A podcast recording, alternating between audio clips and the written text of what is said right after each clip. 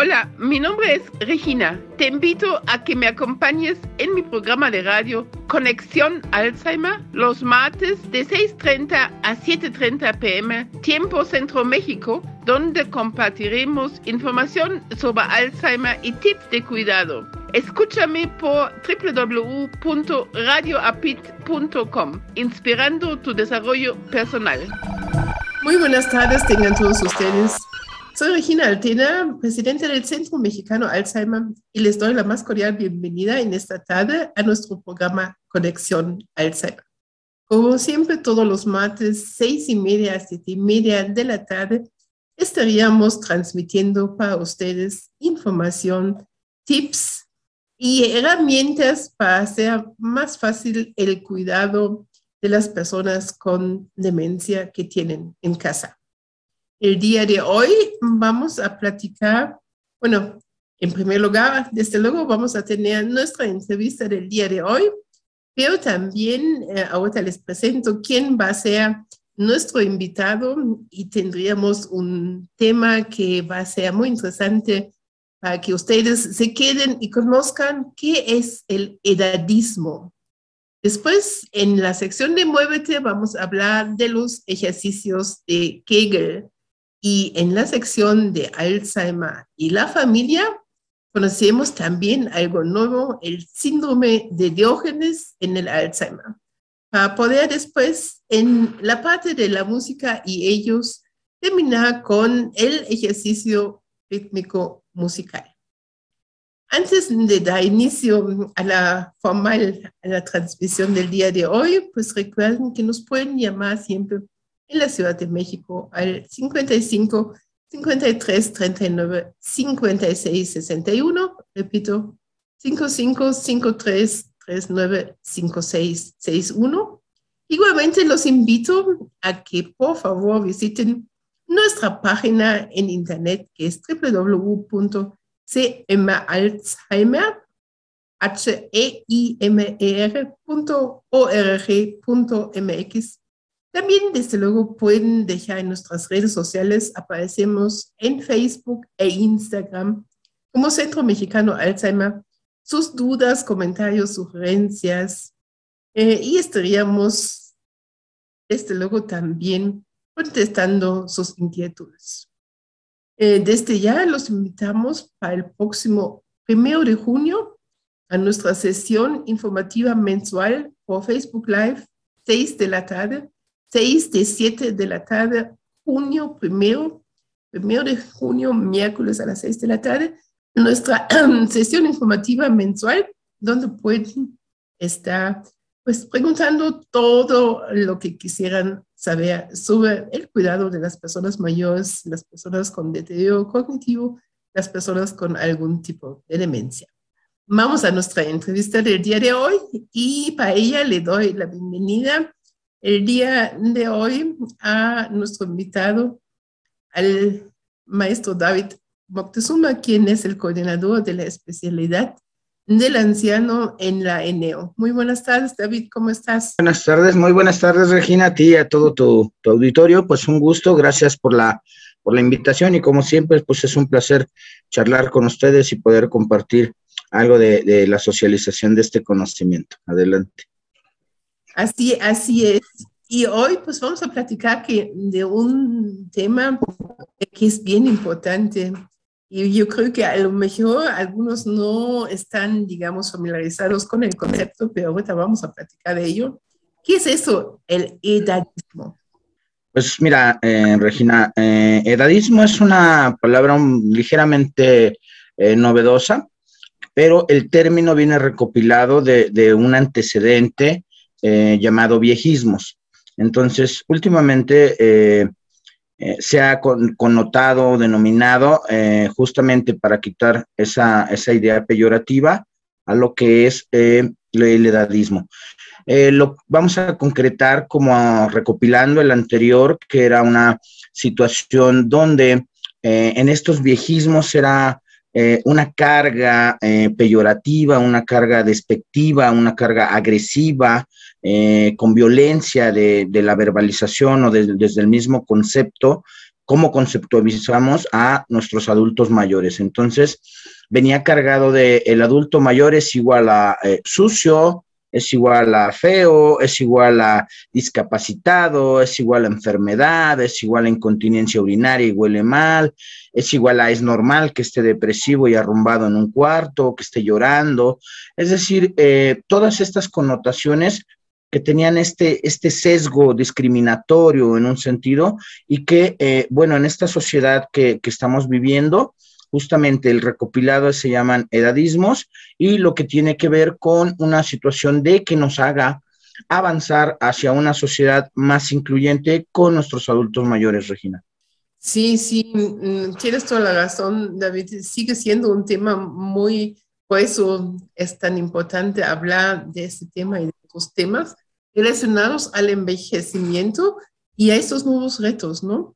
Porque si bien es cierto de que pues em, las personas mayores siguen excluidas de la sociedad, pero muchas veces, muchas veces por desconocer pues, sus derechos elementales y por discriminar lo que ahorita vamos a platicar de los edadismos.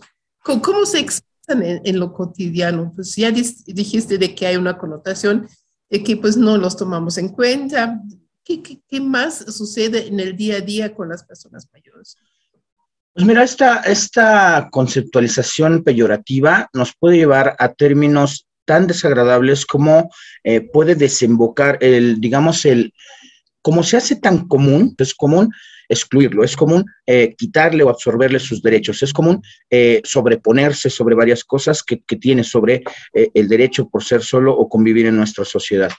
Sin embargo, esta situación se socializa, es decir, nosotros socializamos al interior de los hogares, nosotros en las pequeñas instituciones socializamos esa violencia y lo hacemos cada vez hasta escenarios más grandes, es decir, hay instituciones grandes que socializan estas condiciones y el agravio de todo esto puede desembocar en condiciones de que el adulto mayor no sea sujeto de derecho, que sea violentado eh, verbalmente, físicamente, emocionalmente, eh, financieramente, entre otras cosas, y que esta eh, condición alargue o pronuncie eh, la discriminación hacia estas personas y que puede desencadenar entonces abuso, violencia, eh, cuestiones que estamos nosotros llegando a ser toleradas socialmente como normales. Ese es el, el gran complejo que de esto puede devenir, que lo estemos considerando y socializando para nuestras nuevas generaciones. Ni siquiera es con esto, sino nosotros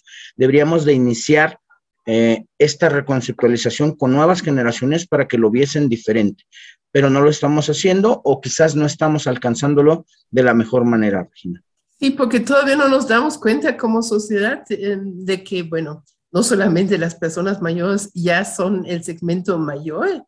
Y fíjate, eh, David, tú seguramente conoces las cifras que desde el 2013, o sea, estamos a nueve años, casi a diez años, que el INEGI nos dice de que hay más personas mayores de 60 que niños menores de 5. Entonces, este proceso de cambio demográfico obviamente es un proceso que inició y se va a quedar así. En unos cuantos años van a ver, vamos a ver más personas mayores de 60 que niños y jóvenes. Entonces, esto implica, eh, por un lado, pues un, um, un nuevo discurso en la sociedad pero todavía estamos muy lejos en estos 10 años, no hemos avanzado mucho, porque prevalecen los edadismos, prevalece la discriminación y a la par, pues lo que tendríamos que discutir es justamente cómo son estas, estas nuevas vejeces, ¿no? Porque no es lo mismo, eh, no me considero vieja, aunque tenga más de 60 años, plenamente activa y pienso hacerlo otros 10, 15 años, Em, y pues posiblemente los demás me dicen, ¿cómo? ¿No? Ya deberías jubilarte. Eh, pero son nuevas realidades que no solamente están ligadas con personas, sino con muchas personas aquí en el país, ¿no?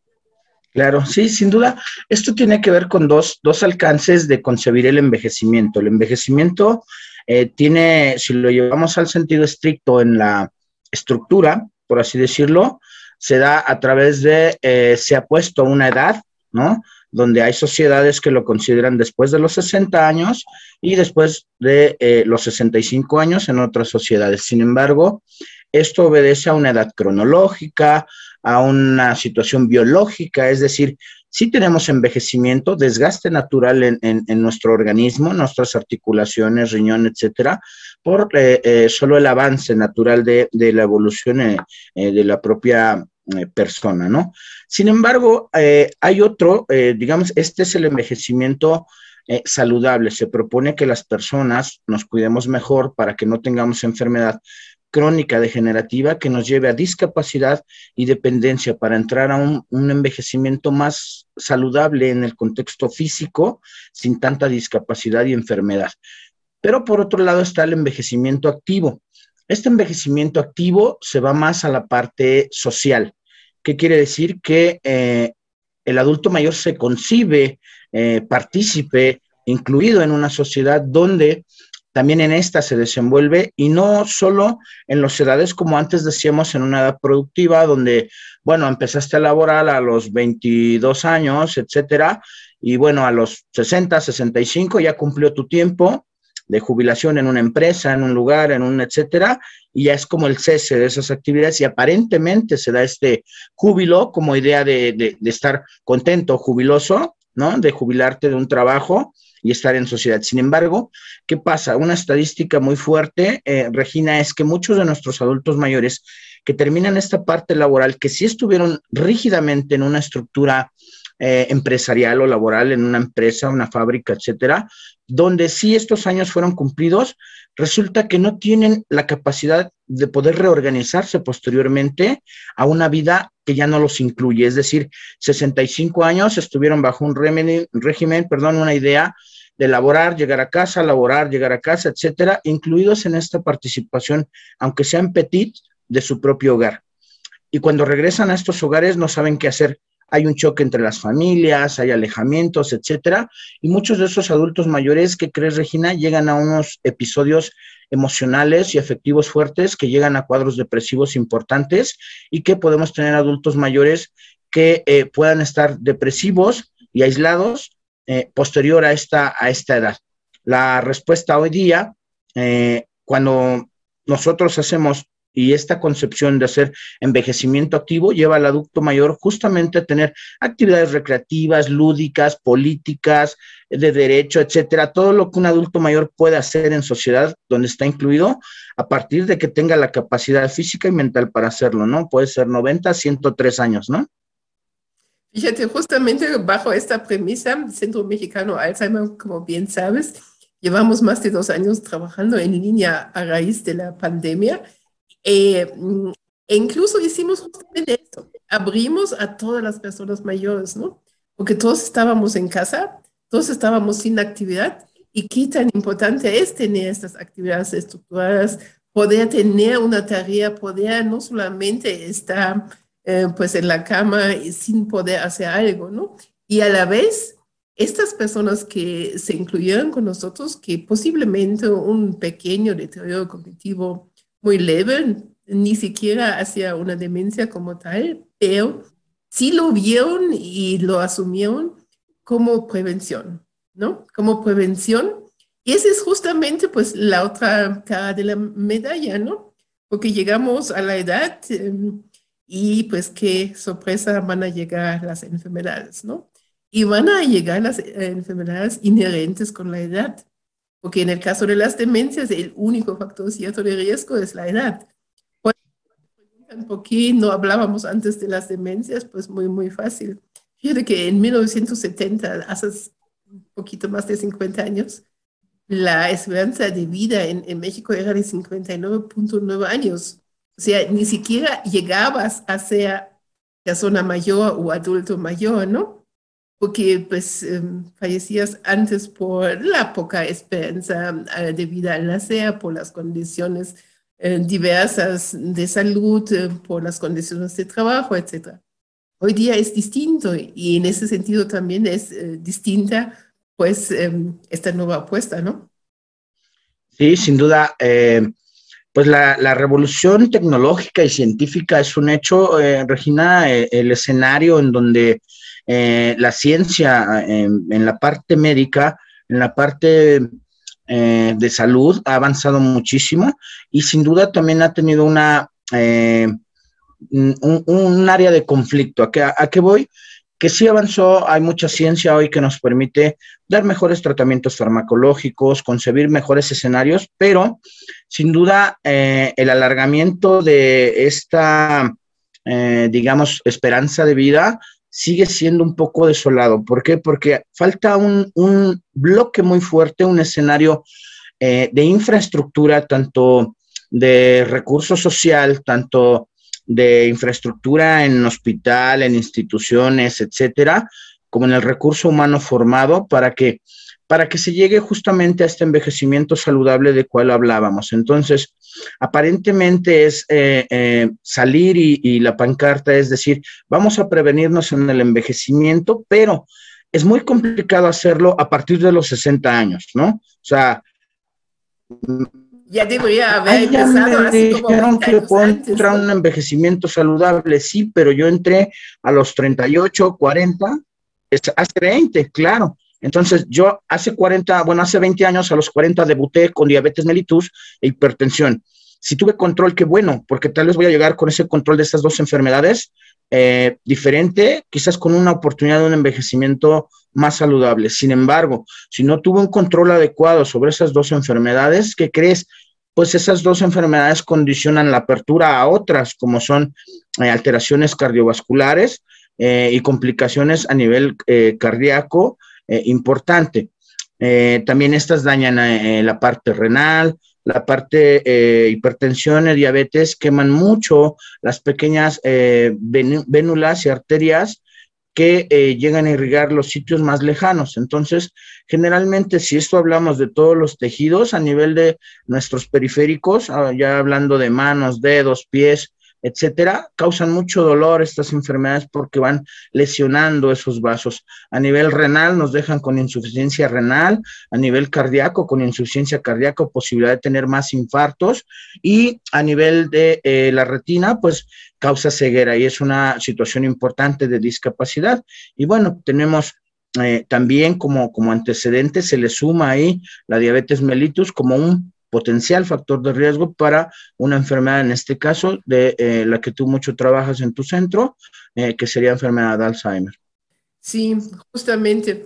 Em, es, es, complejo este, eh, todos estos fenómenos que pues, nos trae el envejecimiento, pero como decíamos, pues hay que apostar al envejecimiento saludable y no empezando con los 60 o 65 o 70, sino mucho antes pues eso fíjate que no solamente lo estamos viviendo en México de esta manera, sino a nivel, a nivel global.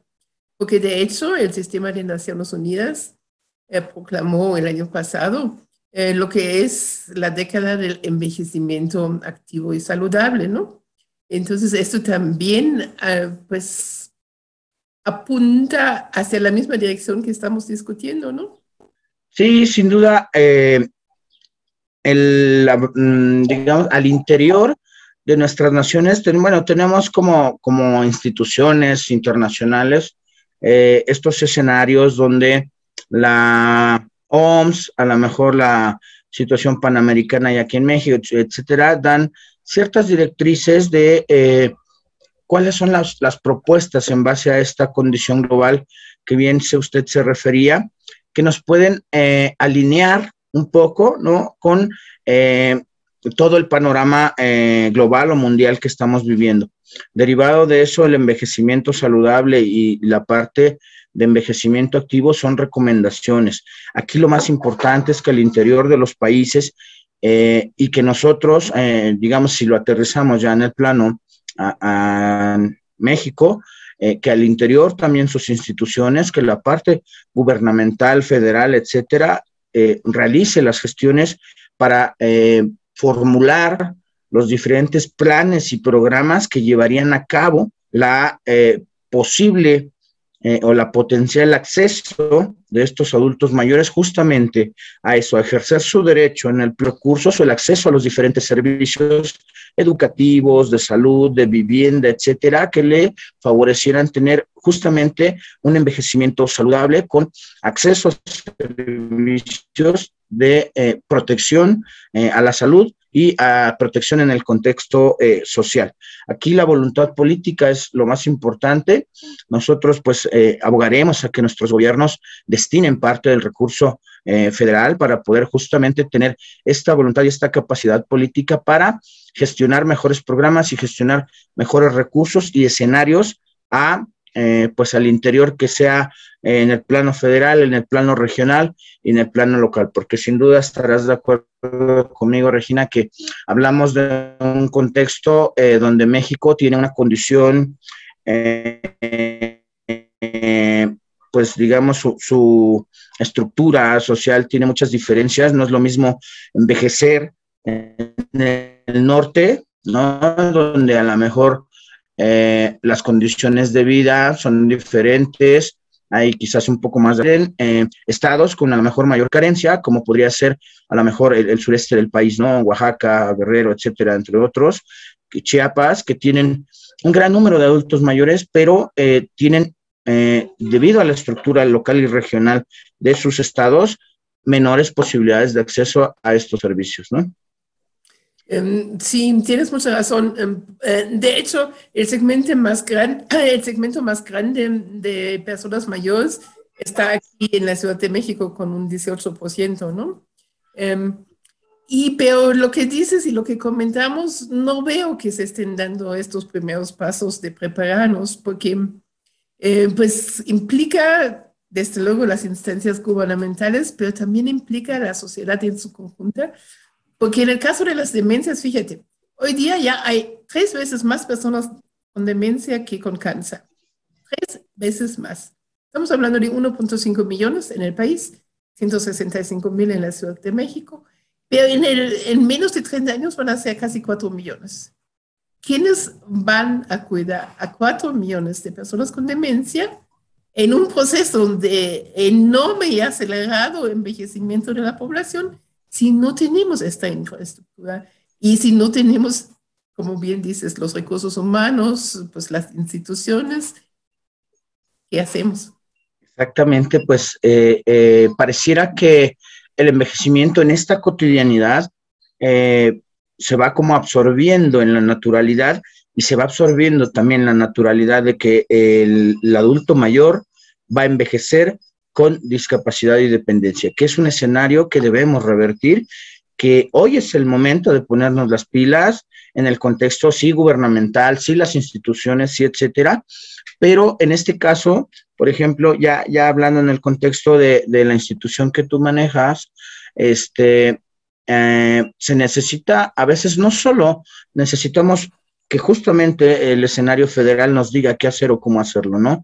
La, unión de, pares en este sentido, la, potencial visión de que con pares nos veamos en una posibilidad de que nuestro tejido social se mejore y se construya para justamente dar atención a estas personas que tienen necesidades de las cuales estamos platicando y que no solo necesitamos, es decir, la alianza entre diferentes personas la asociación civil entre diferentes personas es una, eh, una, apuesta que deberíamos realizar eh, mm, más en nuestra sociedad, es decir, que pudiera haber más escenarios como, como el de su institución en el que usted labora y que nos permitiera justamente ir pedacito a pedacito avanzando y construyendo, socializando el conocimiento, socializando esta potencial posibilidad de hacer más preventivo y de llegar a un mejor puerto sin tanta discapacidad y sin tanta dependencia, ¿no? Entonces creo que sí obedece mucho a nuestro gobierno federal, pero obedece también a nuestro tejido social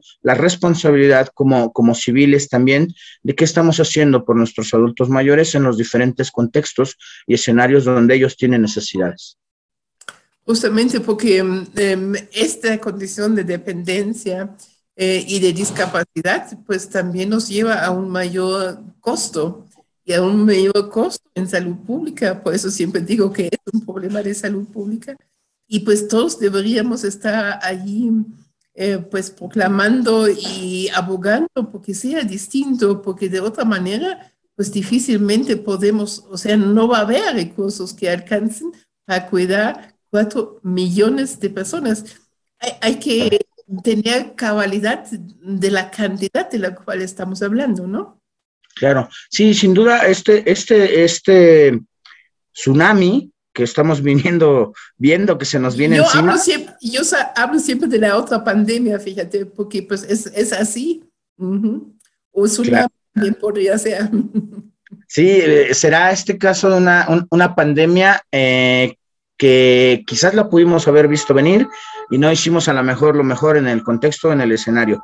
Eh, a lo que me refiero es que eh, este tsunami eh, en general va a traer como consecuencia no solo la afectación de, la persona que lo vive, es decir, de la persona que pueda presentar Alzheimer y poder digamos, en, la, en las diferentes etapas que va a ir de su avance, no solo lo va viviendo la persona, lo va viviendo eh, la sociedad en general, aunque no lo veamos como un impacto directo, pero eh, el impacto directo es que va, va, a impactar en lo económico, como bien eh, platicamos, pero también al interior de las familias. Las familias se ven movidas porque el recurso a lo mejor si era una o dos personas o tres las que elaboraban, para llevar ingreso a casa, ahora van a ser dos o ahora va a ser una, porque los otros dos van a cuidar, eh, etcétera. Va, va, a generar un, un revulsivo importante al interior de las familias y esto si lo llevamos a la familia como base, pues a eh, posterior a nuestras instituciones y a nivel pues eh, eh más macro, ¿no? Eh, el impacto será en la economía social directamente a, generada por la discapacidad que van a dejar muchos adultos mayores de los cuales serán dependientes, no solo físicamente de otra persona de la cual requerirán ayuda para realizar actividades de la vida diaria o suplir en general todas sus funciones, sino también eh, del recurso económico, social, familiar, etcétera, del cual van a demandar. Hay un escenario importante, este, Regina, que quisiera yo poner aquí, que quizás eh, podríamos eh, tomarlo para otra charla, si, si, si me invitas a, a platicarlo, que sería claro que sí. el escenario de cómo esto va a llegar a una situación eh, que primero es emocional o afectiva y que posteriormente repercute ya en el contexto orgánico de eh, completamente en la salud de la persona. Estoy hablando de, nosotros lo vemos en este vínculo, en esta dualidad eh, de dependencia, ¿no? De un adulto mayor a, otra persona, que es el cuidador primario, y que justamente puede este cuidador primario caer en una condición de labilidad, de vulnerabilidad, de fatigabilidad, eh, cansancio en general, y que bueno, eh, estos cuidados que, que, normalmente brinda pudiesen empezar a ser eh, cuidados defectuosos, ¿no? Es decir, que los haga ya con cansancio, fatiga, etcétera.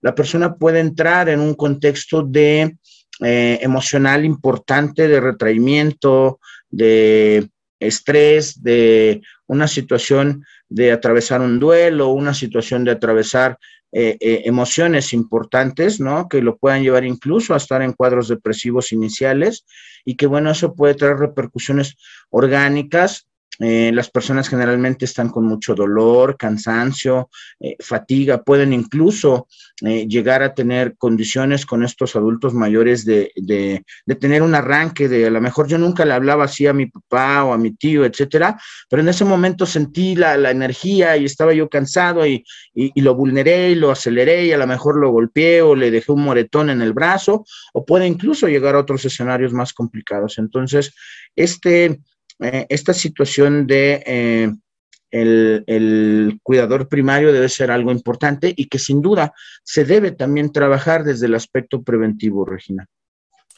Encantada, ya desde luego es un compromiso, te vamos a volver a invitar para hablar de esto porque ahí hay otra discusión pendiente, David. Hay que sacar el cuidado de lo privado, ¿no? Claro. El cuidado es un asunto público, sobre todo con estas dimensiones que estamos viendo y con estas implicaciones. Y además, cada día, y eso lo vemos en nuestra práctica diaria, hay más personas mayores cuidando de personas mayores, ¿no? Exacto. Entonces, em, estas implicaciones en la salud de este cuidador primario también son tan, tan fuertes de que incluso, fíjate que desde California, la Asociación de Alzheimer de California nos reporta un 60% de muerte prematura antes del, propio, del propio paciente que fallece el cuidador primario. Imagínate. Yo creo que em, no sé cuáles serían las cifras aquí en México, porque pues hay muchísima mm, falta de información y pues nadie nos está diciendo, ah, ya falleció fulanito porque cuidó 20 años a su mamá. Claro. Y la mamá todavía sigue bien, ¿no? Entre paréntesis. Pero es todo un tema donde vamos a profundizar en una segunda ocasión. Hoy te agradezco enormemente que hayas estado aquí para empezar esta interesante em, discusión sobre el edadismo, sobre las nuevas vejeces, sobre este proceso de envejecimiento. Eh, un mensaje final, David, para terminar nuestra entrevista del día de hoy, por favor. Pues yo creo que, mira, me gustó esta parte donde aterrizamos al final, hay que sacar el cuidado de lo, de lo privado a la parte de lo público, el escenario realmente, eh, ¿a qué vamos? Que en esta sociedad del conocimiento, de la apertura a, sistemas como este, a tener una, un alcance a lo largo en la, en la digitalidad, etcétera, eh, nos permite tener acceso. Entonces, ya no es como en el común de, de, de, solo mi recinto, mi hogar, mi casa, etcétera. Ahí cuido a mi adulto mayor, yo vivo mis padecimientos, yo sufro mis padecimientos, mis escenarios y quizás sin ayuda. Sacarlo al escenario, como de tener la apertura a esto que, que usted está elaborando y gestionando es un escenario súper importante que nos permite, no in situ, sino hacerlo revolucionariamente eh, a muchos lugares donde nos puedan estar viendo y escuchando, ¿no? Y que eso sea apertura de que esta red y el tejido social no están solos las personas que creen que aparentemente ante este tsunami que se avecina van a enfrentarlo solos. Entonces, eso es algo reconfortante, eh, unirnos, eh, socializar el conocimiento y tener esta apertura para que tengamos eh, mejor apoyo y mejor ayuda entre todos. Justamente, David, porque eh, ahorita ya no tenemos pretexto. O sea, las tecnologías vinieron a revolucionarnos y, también en, la parte de cuidado eh, de este Centro Mexicano Alzheimer hemos impartido más de 5.000 sesiones en dos años y, y pues no hay límites, ¿no? No hay límites en distancia, no hay límites en imaginación no hay límites en poder generar esta cercanía, aunque sea a través de la pantalla. Eh, tenemos historias fantásticas, pero sí necesitamos tener otro tipo de discusión porque con sacarlo de lo público, pues implica la profesionalización, implica el reconocimiento de esta parte de cuidado, implica también la remuneración, porque no va a haber todavía. Claro. Solo así tú y yo estamos de acuerdo que no va a haber eh, infraestructura pública que pueda dar cuidados a cuatro millones de personas, ¿no? Entonces, tiene que ir a través de la familia, pero para eso, y también ya hay ejemplos en el mundo, eh, pero tenemos que empezar. Entonces, pues nos vemos próximamente, no sé si la próxima semana o en dos semanas, pero muchísimas gracias hoy y hasta la próxima. Gracias al maestro Hasta luego. Hasta luego. Bye. Bye, David. Gracias. Agradecemos mucho la participación del maestro David Moctezuma en esta entrevista. El día de hoy, él es coordinador de la especialidad del anciano en la Escuela Nacional de Enfermería de la Universidad Nacional Autónoma de México. Gracias. Hemos llegado a la parte de Muévete y para ello en esta tarde le doy la bienvenida a Cecilia Rodríguez. Muy buenas tardes, Cecilia, ¿cómo estás? Hola, buenas tardes, bien, gracias. ¿Y usted? También bien. Hoy nos traes unos ejercicios muy interesantes, los ejercicios de Kegel, a ver qué es eso y para qué nos sirve. Bueno, son los ejercicios que se combinan en base a la respiración y el movimiento, el cual nos ayudan y nos van a ayudar a fortalecer lo que es el suelo pélvico y lo trabajamos con nuestros pacientes para eh, prevenir y ayudar a la incontinencia urinaria. Como ya mencionabas, trabajar con la respiración. Entonces vamos a hacer unos ejercicios Primero adelante, vamos... Adelante, Ceci. Sí, gracias. Primero vamos a tomar una respiración profunda, metemos aire, mantenemos y sacamos lentamente. Otra vez, metemos aire, mantenemos y sacamos lentamente. Para estos ejercicios vamos a ocupar en primer lugar una pelota. Nos vamos a poner de pie y vamos a colocar nuestra pelota en medio de nuestras piernas. Al momento de que nosotros hagamos una respiración, vamos a apretar lo más que podamos nuestras piernas. De esta manera.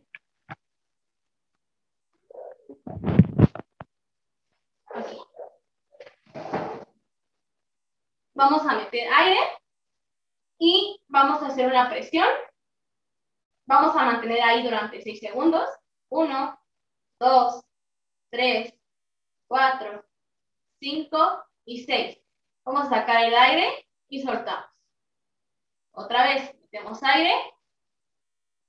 Mantenemos. 1, 2, 3, 4, 5, 6 y soltamos. Eso lo podemos hacer durante 5 veces o si en dado caso que aguantemos un poquito más, podemos irlo aumentando. También vamos a trabajar igual con la pelota en medio de nuestras piernas y lo que vamos a hacer es, vamos a meter aire, vamos a apretar nuestras piernas, pero vamos a llevar hacia enfrente nuestra pelvis. Ahí vamos a mantener igual 6 segundos. 1, 2, 3, 4, 5, 6. Vamos a soltar y la vamos a llevar nuestra pelvis hacia atrás. Otra vez, metemos aire, apretamos y llevamos la pelvis hacia adelante. Mantenemos 6, 1, 2, 3, 4, 5, 6. Vamos a soltar y llevamos nuestra cadera hacia atrás. Eso lo vamos a repetir igual 5 veces y podemos hacer una rutina la cual podemos combinar los primeros ejercicios y esto. Ahora vamos a dejar una, la pelota de un lado y lo que vamos a hacer es, nos vamos a imaginar como si estuviéramos en el baño, vamos a hacer como si fuera una presión en nuestro, nuestro suelo pélvico, como si quisiéramos detener nuestra orina. Vamos a hacer la presión y vamos a soltar. Otra vez, presionamos, apretamos, apretamos lo más fuerte que podamos y soltamos. Volvemos a generar la presión y ahí vamos a mantener 5 segundos. Y vamos a soltar. Ahora lo que vamos a hacer es, vamos a tomar una respiración profunda, pero vamos a llevar nuestro ombligo hacia adentro, como si quisiéramos tocar nuestra columna vertebral. Entonces vamos a meter aire, metemos nuestro ombligo lo más que podamos y vamos a llevar la pelvis hacia adelante. Ahí vamos a mantener, aquí vamos a mantener 10 segundos. 1, 2, 3, 4, 5, 6, 7, 8, 9 y 10. Soltamos el aire y relajamos. Ahora lo que podemos hacer es inclinarnos. Aquí vamos a tomar una respiración profunda. Metemos aire y vamos a apretar nuestro suelo pélvico. Apretamos, mantenemos ahí. Uno, dos, tres, cuatro, cinco y regresamos lentamente. Otra vez, metemos aire, bajamos, apretamos, 1, 2, 3, 4, 5, 6, 7, 8, 9 y 10. Regresamos lentamente. Posteriormente vamos a hacer unos sentados. Tomamos asiento. Ponemos nuestras manos a la altura de nuestra cadera. Separamos un poco nuestras piernas. Vamos a hacer una, igual una pequeña eh, presión en nuestro, en pélvico, metemos aire, pero nos vamos a inclinar hacia adelante. Ahí vamos a mantener 5 segundos. 1, 2, 3, 4, 5. Regresamos lentamente y sacamos el aire. Estos ejercicios los podemos combinar con las respiraciones y lo podemos hacer en el transcurso del día. Regularmente se pueden hacer en la mañana y en la noche, pero si vemos que tenemos como un poco de incontinencia urinaria, podemos realizarlo tres veces al día. Regularmente las repeticiones son 15 repeticiones durante cuatro veces. Van a ser como una serie de cuatro. Entonces, vamos a poder combinar lo que son ejercicios sentados y de pie. Em, regularmente, después de hacer los ejercicios, vamos a sentir como la necesidad de ir al baño. Entonces, es normal, pero estamos fortaleciendo un poquito más nuestro suelo pélvico.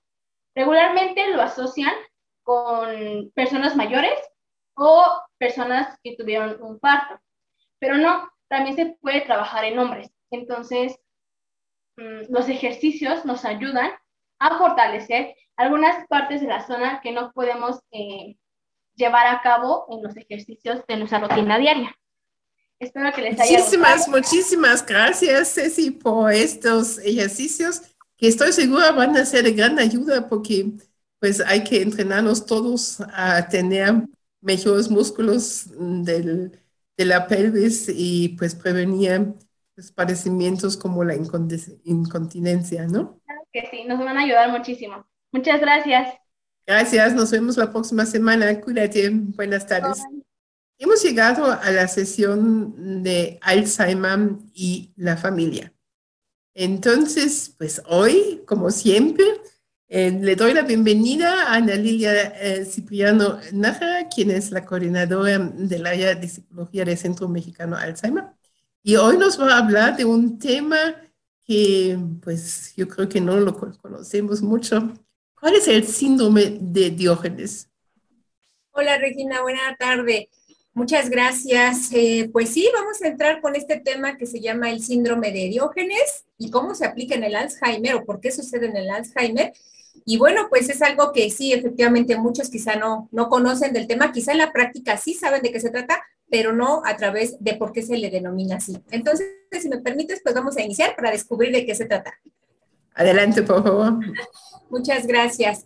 Y bueno, pues vamos a iniciar con este tema que resulta ser muy interesante, porque dando lo que es el contexto general de este síndrome, pues el, el síndrome de Diógenes es un trastorno del comportamiento que suele darse en las personas mayores de 65 años. Algunos autores refieren que empieza a partir de los 70, pero el rango es que es una edad que es durante eh, la etapa de la vejez y se caracteriza principalmente por la acumulación de objetos, desperdicios y basura en la propia casa. ¿Les suena familiar estas, estas actividades? En la práctica, ¿han visto personas que acumulan objetos, desperdicios o basura en su hogar, en el espacio donde ellos tienen para eh, estar constantemente? Bueno, pues aquí también se suman otros síntomas, por ejemplo, que es eh, el abandono extremo de la higiene personal.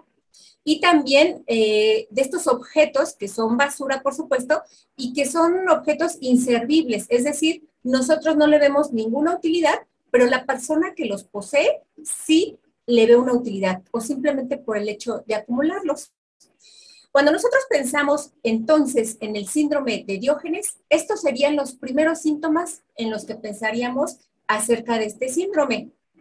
Es una situación que pareciera de pronto algo sencillo, pues bueno, pues que saque la basura, que se arregle, que ya no acumule objetos y tema resuelto. Pero no es tan fácil. Fíjense que es un problema muy marcado en las personas que lo viven, porque es una dolencia bastante profunda, tanto a nivel emocional, a quienes no tienen algún trastorno mental, que más, más, más adelante vamos a ver por qué se presenta también en algunos casos de trastorno mental, pero para aquellos que no tienen este trastorno, trae una motivación profunda de manera psicológica. Ya se empezaba a hablar por ahí de los años 60 sobre este, este síndrome, donde se realizaron ya las primeras investigaciones, se registraron algunos estudios donde había este patrón de comportamiento en varias personas, pero fue hasta 1975 cuando se empezó a hacer referencia a este síndrome y en relación a Diógenes de Sinope. Diógenes de Sinope es un filósofo, un filósofo de la antigua Grecia. También se le conocía como Diógenes el Cínico. Pero ¿qué particularidad tenía este filósofo de la antigua Grecia para hacer eh, su nombre determinado ya en un síndrome? Bueno, pues les platico un poco. Resulta que él tenía eh, una muy peculiar forma de vida. Él vivía en un tonel, eh, tonel como un barril de gran tamaño, imagínense esta, esta imagen quizás hasta caricaturesca del Chavo del Ocho, donde está en su barril, pero era un filósofo de, esa, de la antigua Grecia. Entonces, ¿qué hacía él? Pues rehusaba vivir eh, cualquier comodidad. Incluso vestía solamente una túnica, una túnica que por supuesto no se lavaba y que usaba constantemente.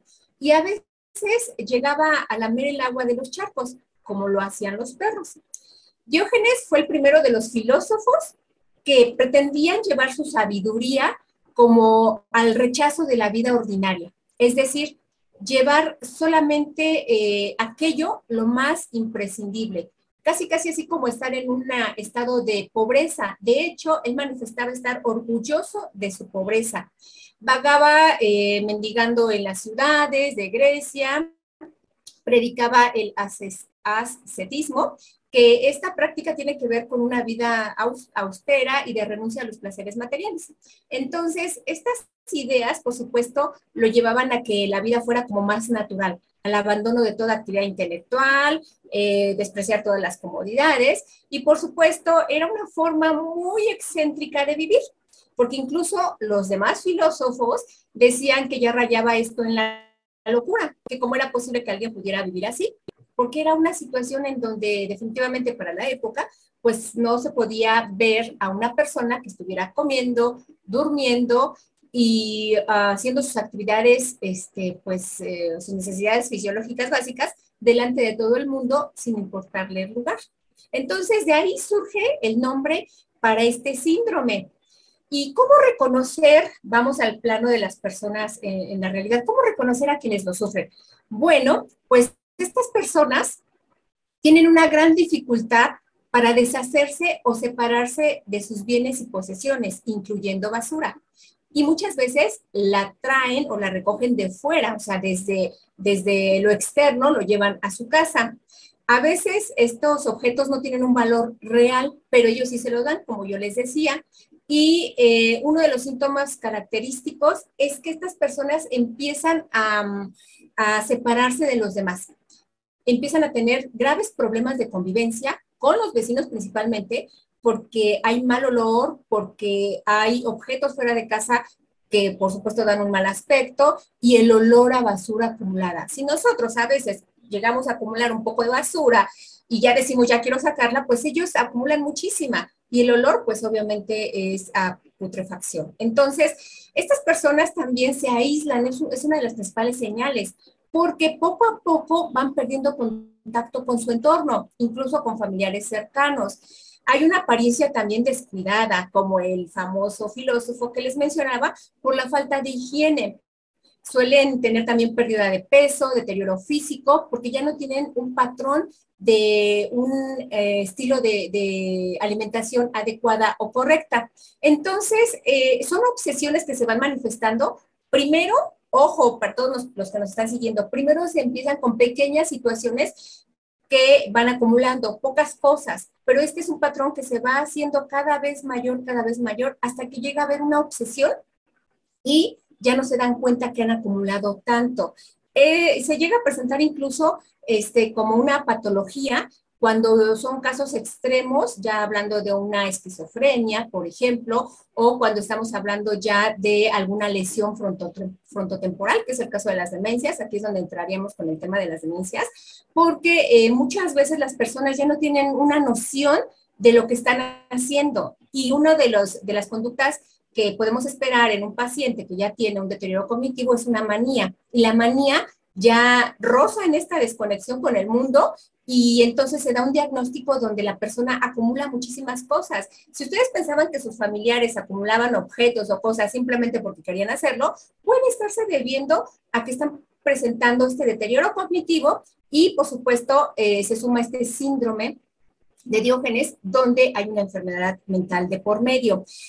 Piensen ustedes un momento en casa, eh, si, si, está apareciendo eh, algo de lo que les estoy diciendo, hay algo parecido con pacientes. Por ejemplo, la acumulación de papel, por ejemplo, acumulación de todos los productos que consume, por ejemplo, este, leche, por ejemplo, yogur, todos esos objetos que los acumula en su cuarto, en, una, en un cajón, en su ropero, estaríamos hablando de que ya es basura y de que a lo mejor no es útil, no es servible, pero ellos empiezan a acumularla. Entonces, hay, hay algunas, algunos eh, estudiosos del tema que nos dicen que también puede deberse rasgos de personalidad cuando no hay una enfermedad mental de por medio sino que las personas a veces son eh, difíciles de adaptarse socialmente, tienen rechazo a las relaciones humanas, al contacto social y a veces incluso tienen carácter difícil. Y que estas personas llegan a, a encerrarse en su mundo de tal manera que para protegerse de lo social, pues acumulan toda esta basura, este desperdicio como una forma de barrera.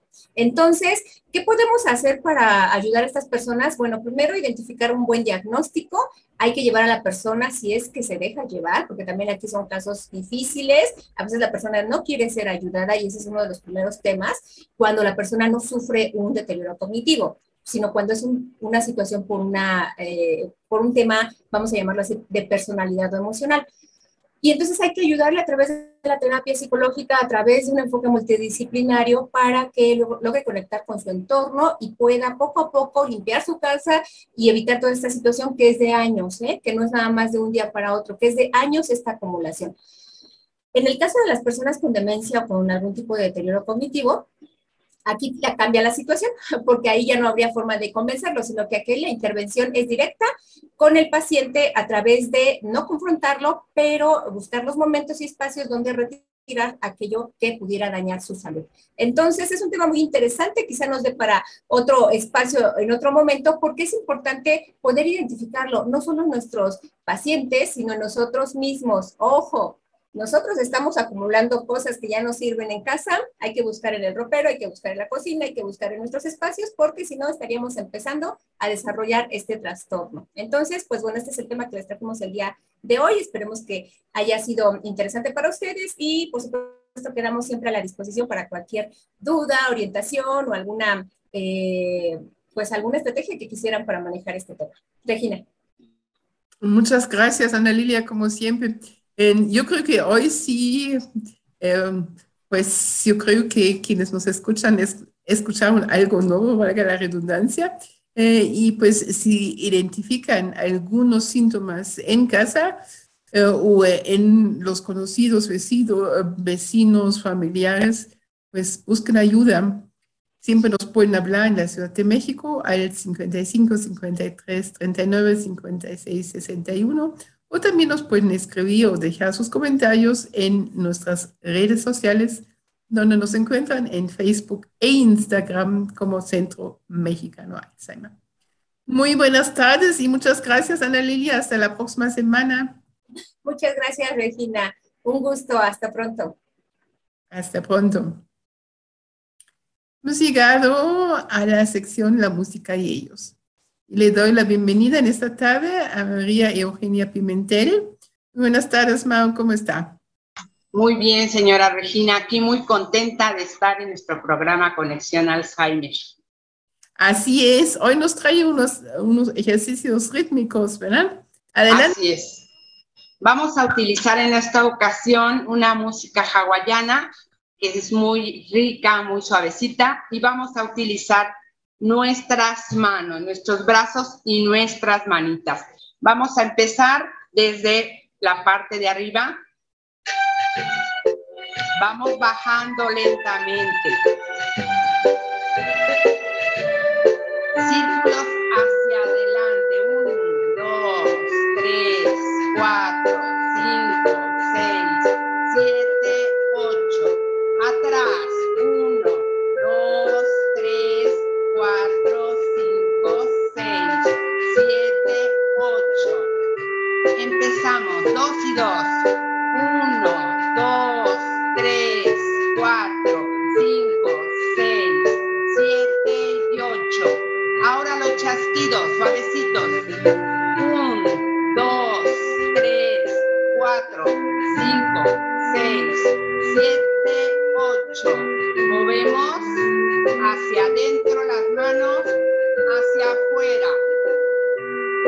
Palmitas. Un, dos, tres. Un, dos, tres.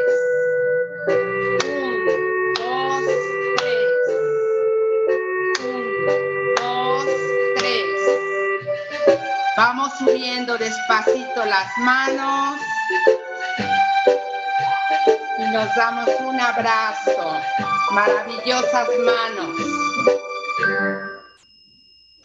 Muchas gracias. Un sencillo ejercicio, una música linda que una princesa de Hawái la realizó. El tema fue Aloe o E, que significa adiós a ti.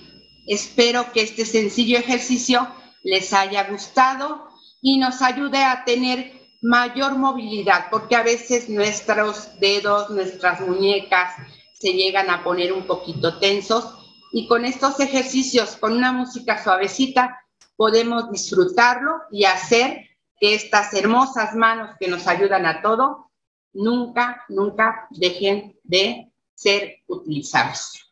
Muchas gracias, bonita tarde. Muchas gracias, Mau. Muy bien, estos ejercicios seguramente nos ayudan. Nos vemos la próxima semana. Cuídense mucho. Le mando. Igualmente, un abrazo muy fuerte. Gracias. Bonita tarde. Igualmente. Hemos llegado al final de nuestra transmisión del programa del día de hoy. Antes de despedirnos, por favor, anoten, aparten la fecha. Próximo miércoles, primero de junio, a las 18 horas, tiempo Ciudad de México, vamos a tener por Facebook Live de Centro Mexicano Alzheimer la sesión mensual informativa. En esta sesión los invitamos a todos para que pues apunten sus dudas, sus preguntas, sus preocupaciones y sugerencias acerca de lo que son las demencias y en específico la enfermedad de Alzheimer.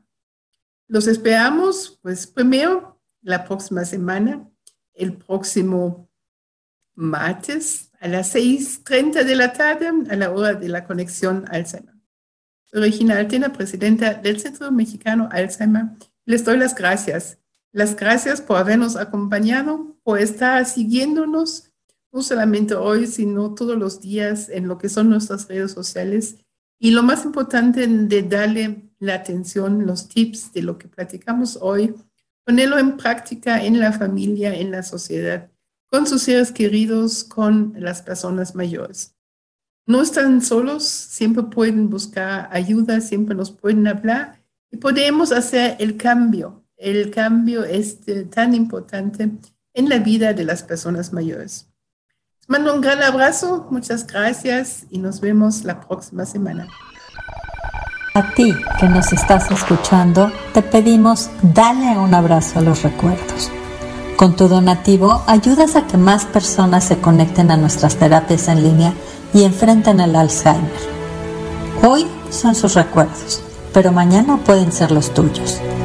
Si estás interesado en contribuir con nuestra causa realizando algún donativo, puedes comunicarte al 55 53 39 56 61 55 53 39 56 61 en la Ciudad de México. O envíanos un mail a contacto arroba cmalzheimer con h intermedia punto org punto mx. Contacto arroba cmalzheimer punto org punto mx donde con mucho gusto te atenderemos porque todos queremos recordar nuestros mejores momentos, colabora, comunícate y conéctate al Alzheimer.